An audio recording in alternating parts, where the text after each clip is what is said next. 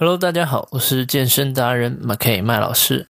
这次带给大家的是一个有关减肥的小 tip，就是学会在有氧过程中用心率仪来检测你自己的心率。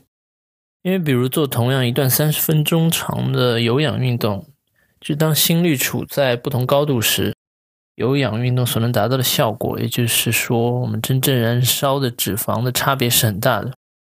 所以建议大家在有氧过程中。拿一个这个心率仪来检测自己的心率，看自己做的有氧是否真的有效。